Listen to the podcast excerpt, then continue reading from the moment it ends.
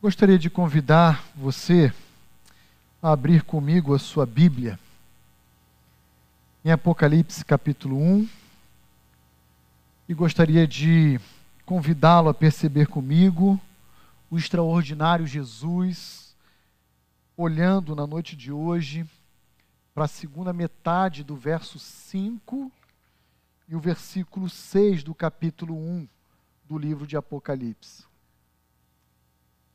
Semana passada, aprendemos juntos sobre a identidade do Filho de Deus, olhando para o versículo 4 e para a primeira metade do verso 5.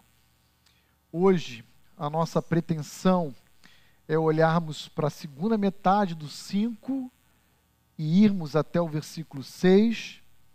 E semana que vem, se assim Deus nos permitir, a meditarmos juntos nos versos 7 e 8 concluindo a introdução desse livro.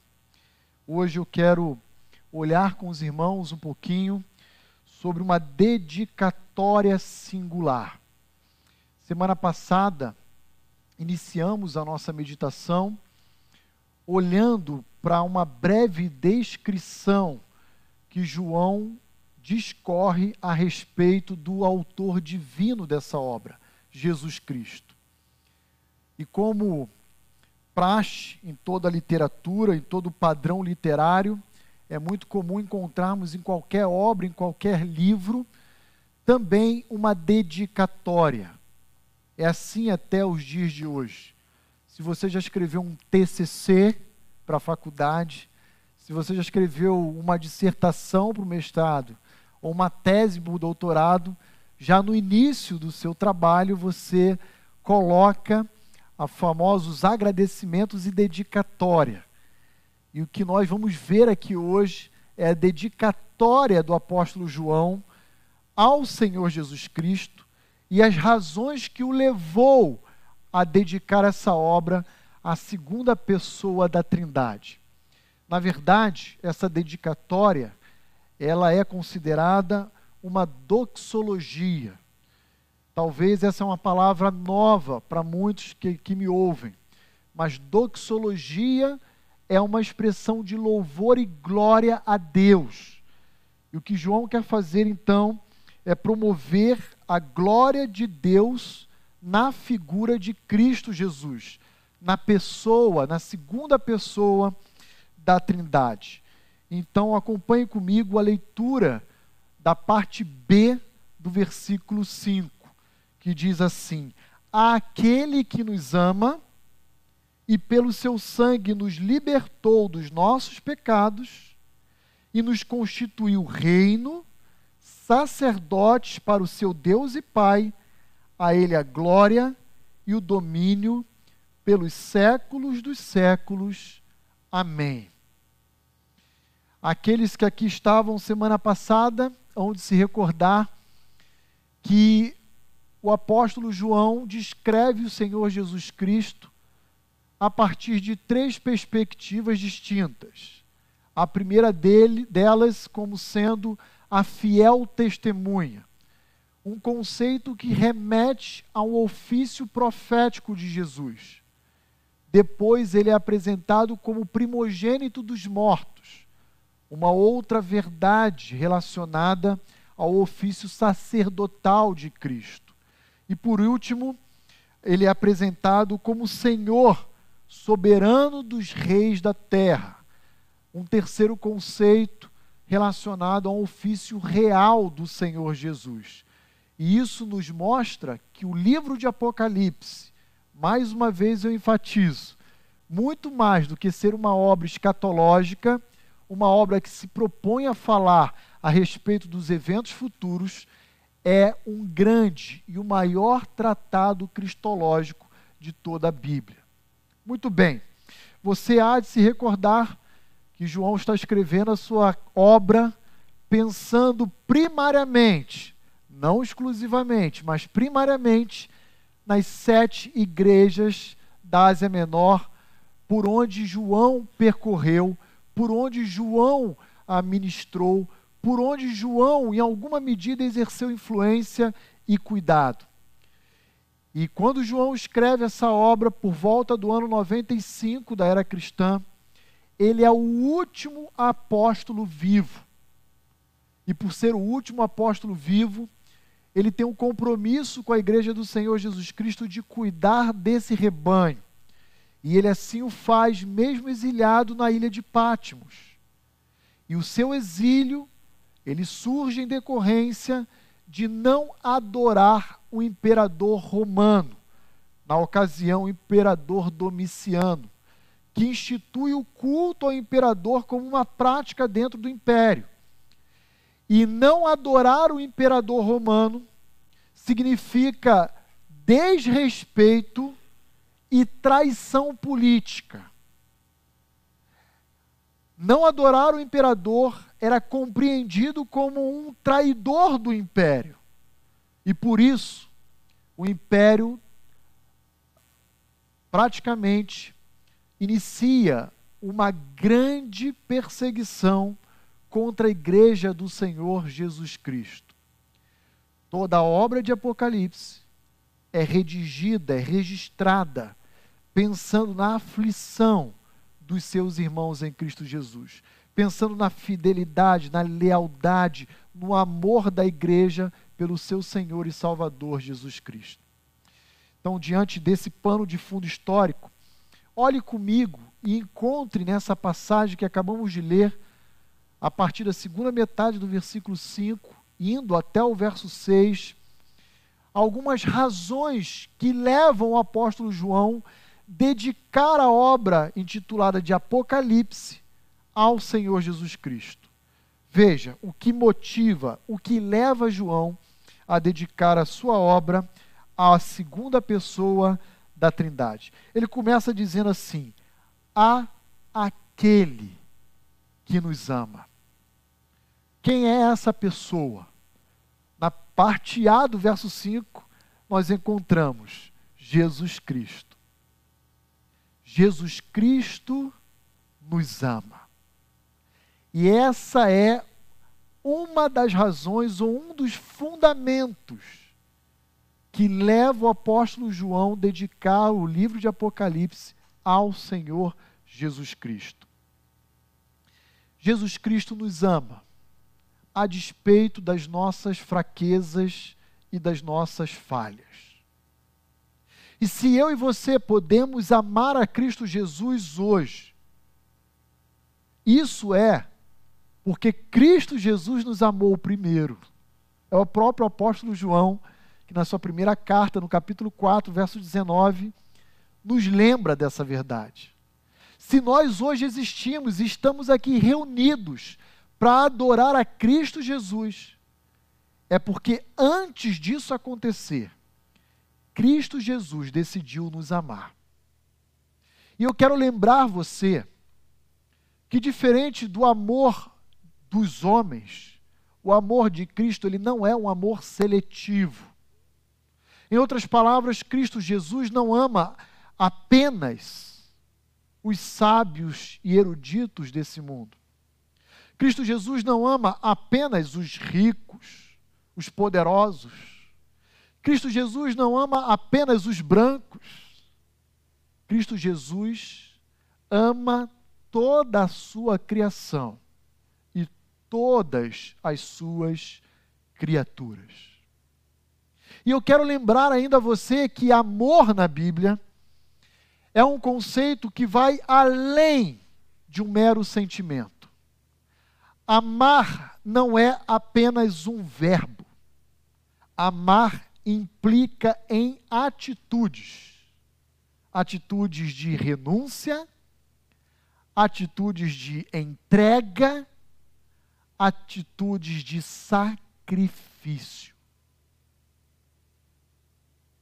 A Cristo Jesus, que nos ama, eu dedico essa obra, esse registro. E como é que nós sabemos que o amor de Cristo ele carrega em si todos esses conceitos que acabamos de falar, como sacrifício, entrega, renúncia. Olha o que diz o apóstolo Paulo, por exemplo, na sua carta aos Romanos, no capítulo 5, versos 6 a 8. Paulo vai dizer: Porque Cristo, quando nós ainda éramos fracos, morreu a seu tempo pelos ímpios. Dificilmente alguém morreria por um justo, pois poderá ser que pelo bom alguém até se anime a morrer. Mas Deus prova o seu próprio amor para conosco, pelo fato de Cristo Jesus ter morrido por nós, sendo nós ainda pecadores.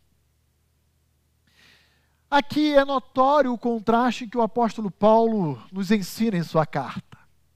Há um contraste entre o bom, o justo e nós, eu e você. E pasmem, eu e você não somos tão bons quanto imaginamos ser. Acreditem nisso.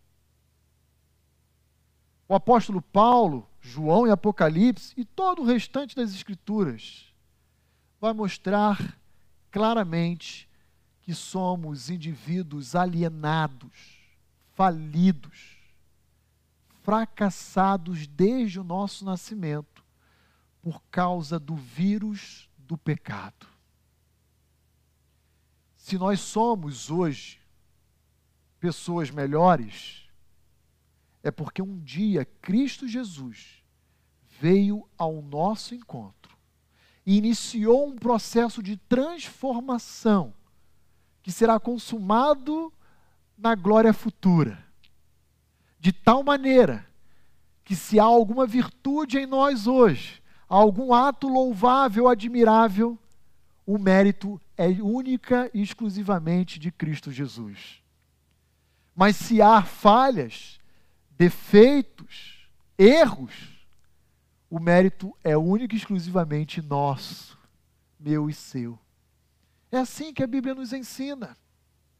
Agora, por que que João faz questão de dedicar a sua obra a Cristo Jesus e a incluir ela no corpo da sua própria obra, uma vez que os seus irmãos estão em dor e estão em sofrimento?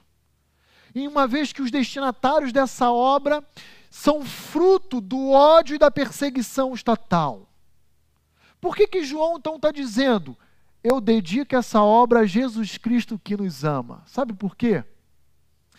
Porque Jesus, João está querendo lembrar os seus irmãos na fé que, a despeito de toda perseguição, de todo ódio, de todo abandono, de toda hostilidade que a sociedade do seu tempo pudesse empreender contra eles, no final o que realmente importava é que todos nós temos o amor de Cristo. João está dizendo, em outras palavras, ó, parem de olhar para o seu inimigo, para Domiciano, para o Estado romano, para os seus vizinhos que hostilizam vocês o tempo inteiro. Parem de olhar para aquilo que causa dor e aflição em sua alma. Lembrem-se, Cristo nos ama, Cristo nos ama. Cristo nos ama, a Bíblia assim me diz. Apegue-se a essa verdade. Você é objeto do amor de Cristo. Quando você estiver em dor, em sofrimento, lembre-se que o que realmente importa é que Cristo Jesus te ama. Ao longo da minha vida e do meu ministério, já tive oportunidade de passar, por exemplo, em alguns orfanatos. Hoje não, já não são mais chamados de orfanatos, é lar de crianças ou abrigo. E ali conheci crianças que, desde o seu nascimento, foram abandonados pelos seus pais biológicos. Algumas delas sequer conheceram Conheço adultos que já compartilharam comigo que ao longo de toda a sua vida ouviram dos seus pais que eles não tinham planejado tê-lo como filho. Cresceram imersos nesse conceito de que você não é bem-vindo a essa família. Nós te criamos, mas nunca desejamos ter outro filho ou você como filho. Conheço esposas que foram totalmente abandonadas com seus filhos pelos seus maridos, deixados à mercê da vida. Indivíduos, mulheres, crianças, adultos que sofrem pelo abandono, pelo desprezo, pela indiferença. E que de alguma forma Deus promove oportunidades de abrir o seu coração comigo. E sabe como eu tenho que dizer a essas pessoas, ou o que eu devo dizer a essas pessoas? Cristo lhe ama. Cristo lhe ama. Cristo lhe ama. A Bíblia é quem diz. Talvez seus pais biológicos o abandonaram. Talvez o seu cônjuge lhe deu as costas. Mas eu e você temos uma segurança. E essa segurança diz: Jesus nos ama e o seu amor jamais falhará. Ele nunca nos abandonará. Mas o texto continua ainda no final do verso 5, descrevendo uma outra razão que leva o apóstolo João a dedicar o livro de Apocalipse a Jesus. E olhe lá o que ele diz: E pelo seu sangue nos libertou dos nossos pecados. A libertação que Cristo Jesus operou em nossas vidas, ela exigiu um preço alto. O texto diz: o derramamento do seu sangue. Eis o segundo fundamento que impulsiona, ah, inflama o coração de João a dedicar a sua obra ao Senhor Jesus Cristo. Cristo nos libertou do domínio dos nossos pecados por meio do derramamento do seu precioso sangue. Quando olhamos em Gênesis capítulo 3, nós sabemos o preço que o pecado exige. Adão e Eva tentaram cobrir as suas partes íntimas com uma folha. Mas Deus já desde o início providenciou pele de um animal que derramou o seu sangue para encobrir o pecado dos nossos ancestrais. Quando estudamos a Bíblia, em especial o Novo Testamento, aprendemos que o homem natural, o homem como nasce, desde o seu berço, é alguém dominado pelo pecado. O pecado determina as ações e as reações humanas. O pecado governa os pensamentos e os planos humanos. O pecado orienta e escraviza todo e qualquer sentimento. O pecado reinava e era senhor das nossas vidas antes de termos o um encontro pessoal com o Senhor Jesus Cristo. E essa escravização do pecado nos tornava indivíduos infelizes e sem qualquer esperança. Drenava a beleza da vida, de tal maneira que vivíamos uma vida completamente sem sentido. alienado e nem sequer percebíamos a nossa alienação. Era uma vida árida, erma, inóspita, sem beleza alguma. E aí então Cristo, graciosamente, na cruz do Calvário, verte o seu sangue precioso para nos redimir, para nos salvar. E Cristo graciosamente também nos oferece uma promessa.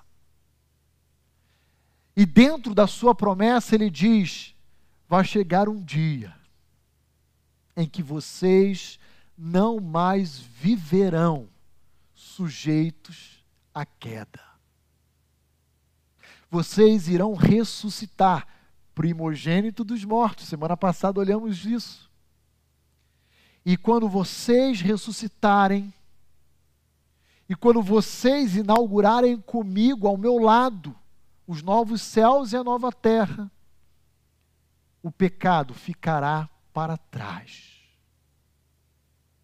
Ao ler essa passagem, me veio à mente uma obra clássica do cristianismo, chamada O Peregrino, de John Bunyan, escrita segunda metade do século XVII por um inglês chamado John Bunyan.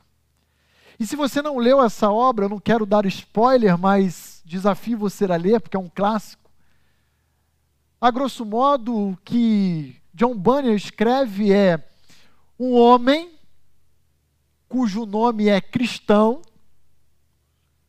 pega uma mochila e preocupado por receber a notícia de que a sua cidade seria destruída, sai pelo mundo tentando se salvar da destruição da sua cidade. E ele encontra um outro indivíduo chamado evangelista. E ele pergunta para o evangelista: Como eu posso ser salvo?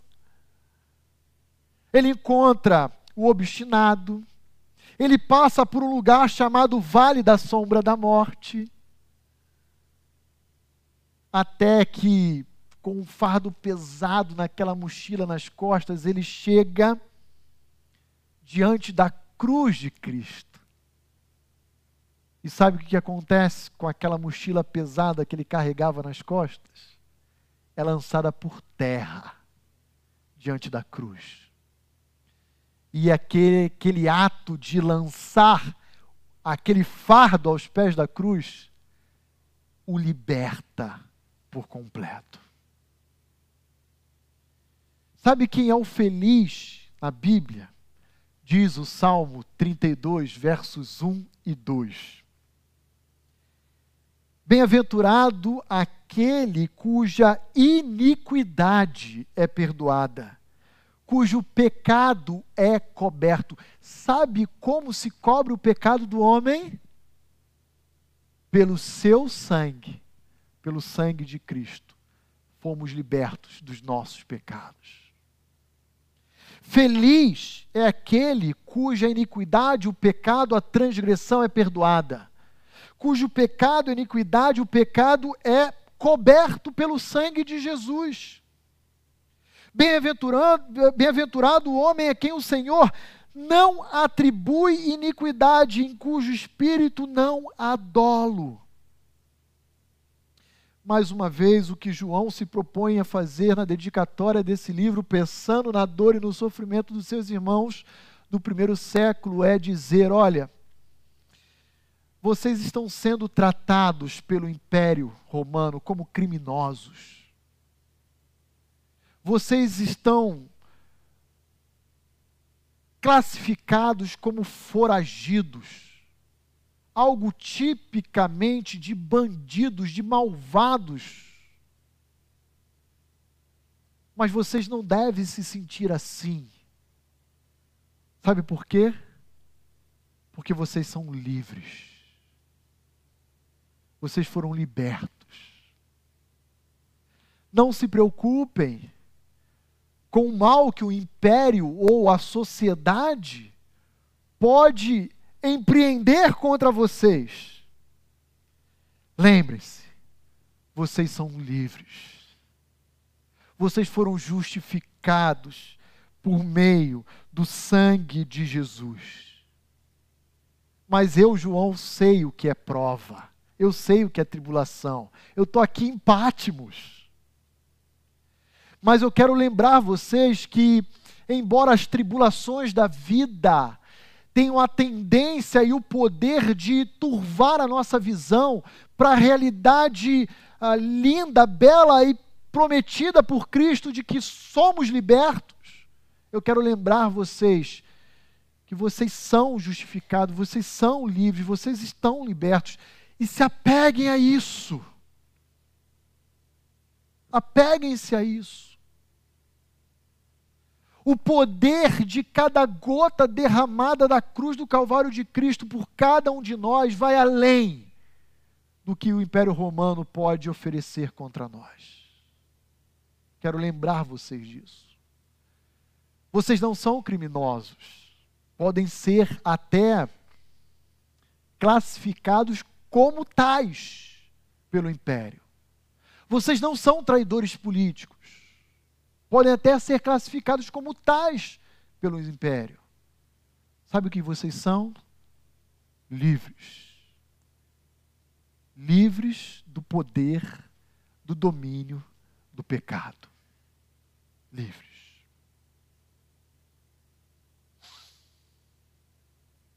Olhe comigo o versículo 6. E perceba ainda uma terceira razão que leva o apóstolo João a dedicar o livro de Apocalipse a Cristo Jesus, a segunda pessoa da Trindade. Ele diz: E nos constituiu reino, sacerdote para o seu Deus e Pai. Cristo não apenas nos ama, isso já seria muita coisa. Cristo não apenas nos libertou por meio do seu sangue do poder e do domínio do pecado, e isso também seria muita coisa mas Cristo também nos colocou em uma alta e elevada posição. Nós éramos, eu e você, mendigos. E sabe o que, que Jesus deu a nós? Uma coroa. Nos fez rei sacerdote. Nós estávamos falidos. E Cristo nos deu riqueza. Nós estávamos fracassados, perdidos. E Cristo nos encontrou. Não foi você que encontrou Jesus, não, tá? Foi Ele que veio ao seu encontro. Para de pensar que foi você. Sempre foi Ele. Tudo diz respeito a Ele. A glória é dele. Quando pensamos nesse binômio, rei e sacerdote, que Cristo Jesus nos constituiu, temos que lembrar o que cada um deles significa. E 1 de Pedro 2,9 foi citado pelo Israel na direção do louvor aqui. Você conhece bem essa passagem, diz: Vós, porém, sois raça eleita, sacerdote rei, sacerdócio real, nação santa, povo de propriedade exclusiva de Deus, a fim de proclamardes as virtudes daquele que vos chamou das trevas para a sua maravilhosa luz. Cristo Jesus nos tirou do lamaçal e nos colocou numa posição de glória. Quando ele nos constitui sacerdote, ele está dizendo: vocês serão mediadores entre Deus e o mundo. Pastor, como é que eu faço ou desenvolvo o exercício sacerdotal? Quando eu oro por um perdido quando eu anuncio o Evangelho, eu proclamo as virtudes daquele que me tirou de lá para a sua luz.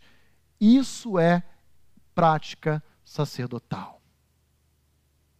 Ele nos fez reis.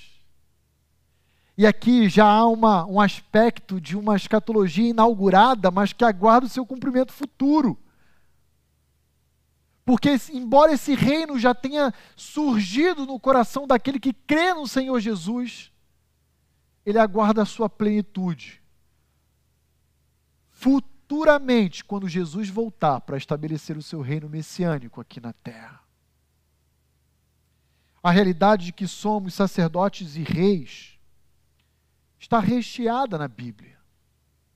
Mas eu quero convidar você a abrir comigo, virar páginas, na verdade, para o capítulo 5 de Apocalipse.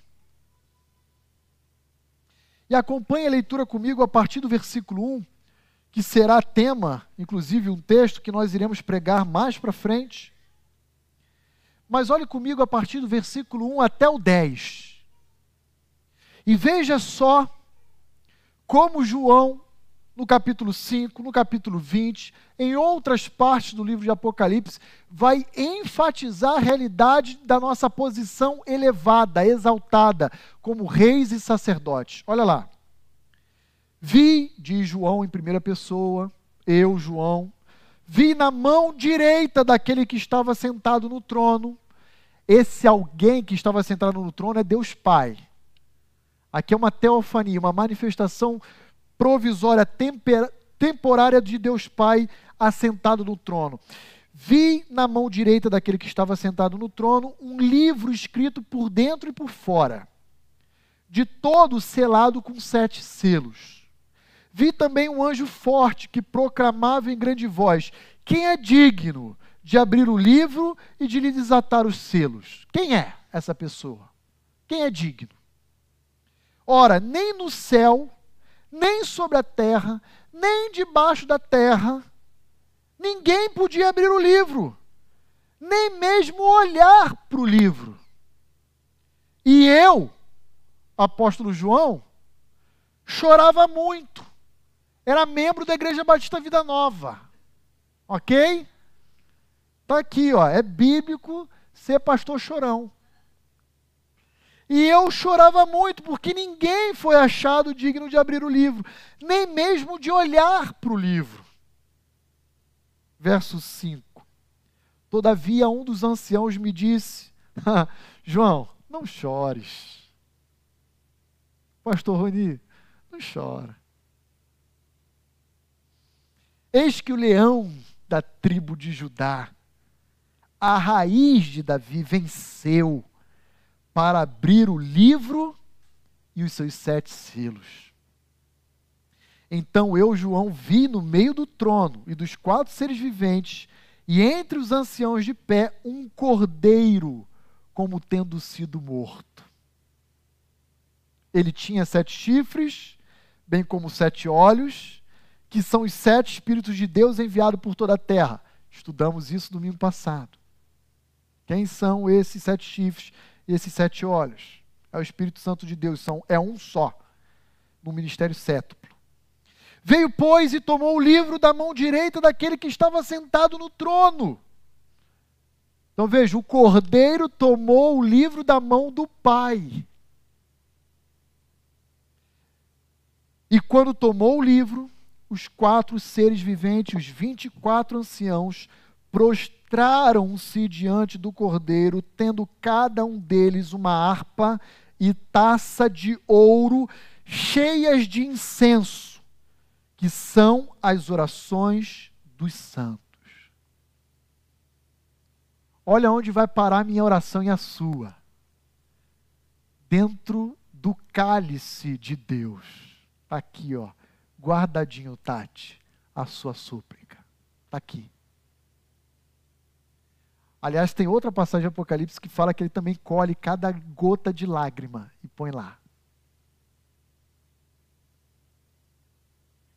E entoava um novo cântico, dizendo, versículo 9: Digno és de tomar o livro e de abrir-lhe os selos, porque foste morto e com o teu sangue compraste para Deus os que procedem de toda tribo, toda língua, todos os povos e nações.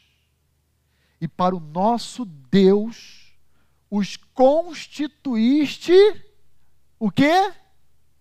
Reino e sacerdote e reinarão sobre a terra.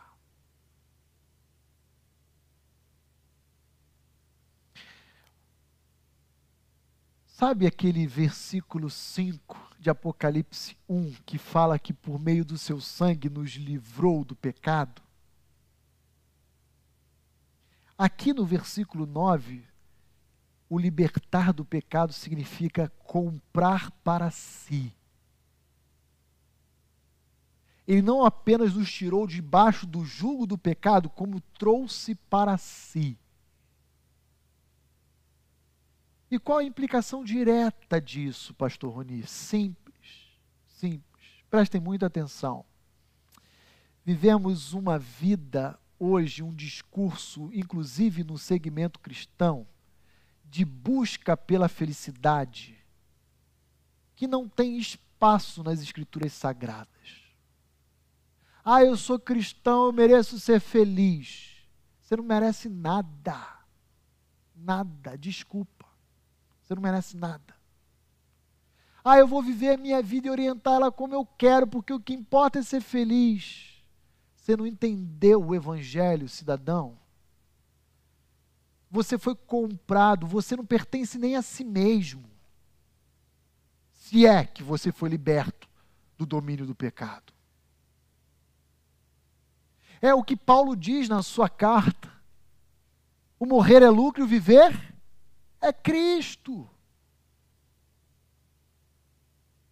Não existe essa vida cristã orientada para a felicidade na Bíblia. Não existe.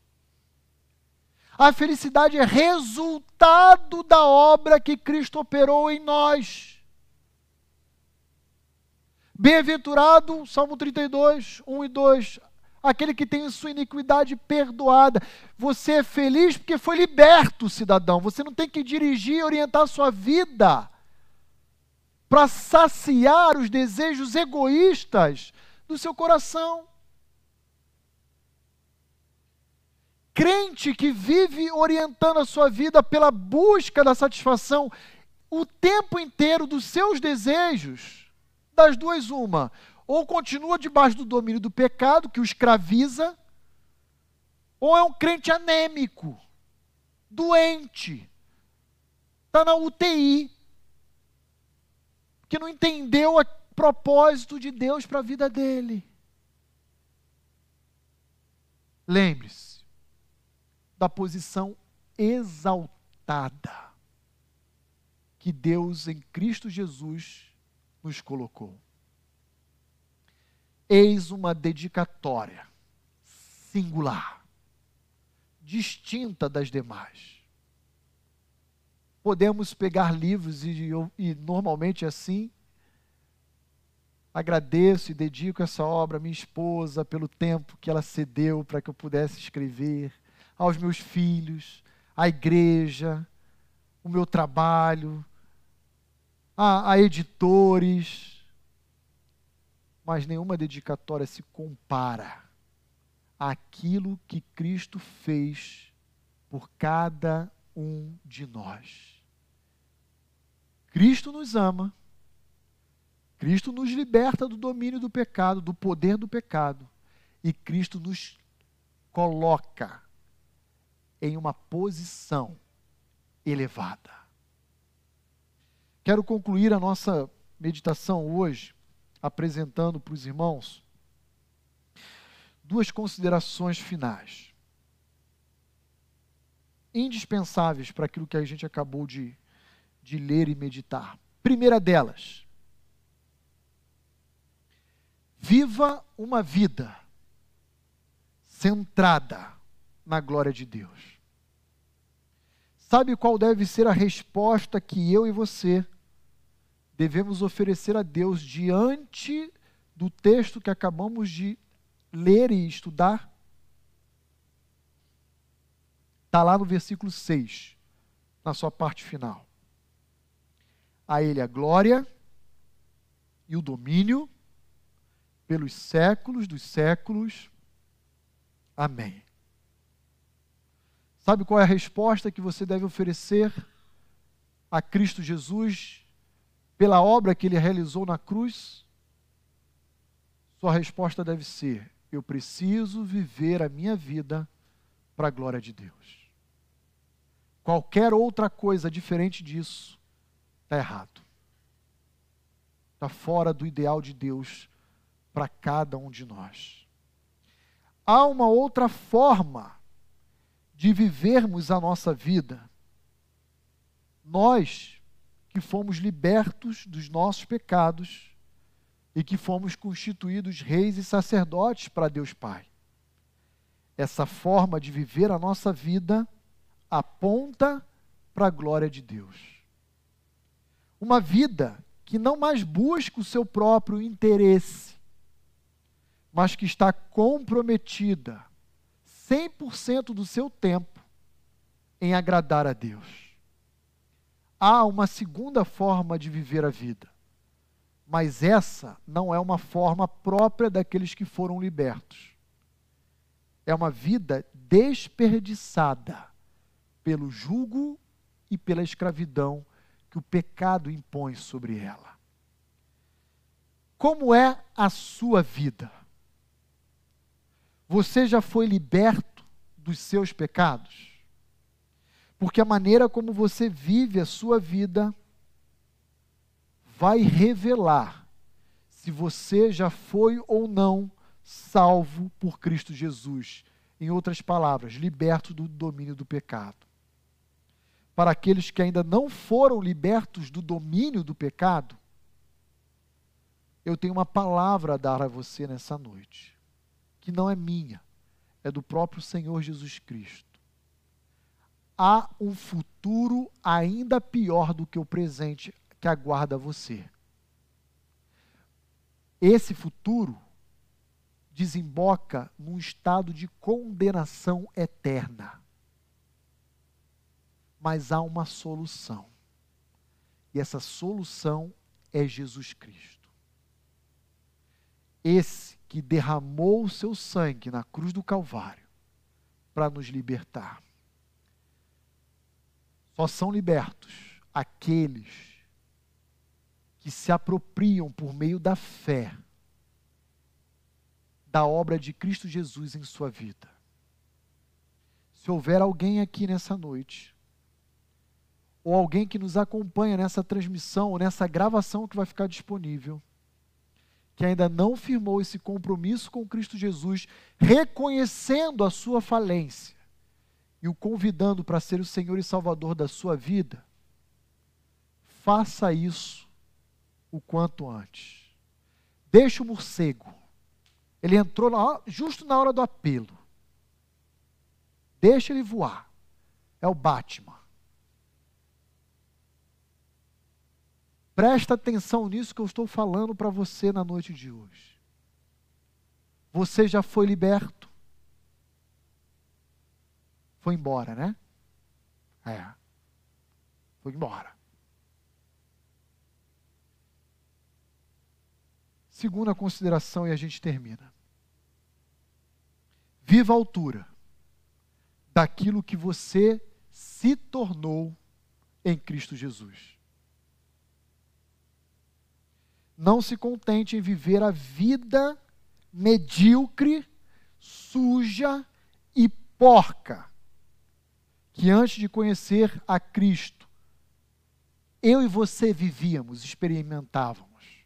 Não se contente com a lama, não se contente com a sujeira, não se contente com a poluição você foi levado a uma posição de autoridade, de destaque, de glória. E você já experimentou o início de um processo contínuo de transformação no seu viver.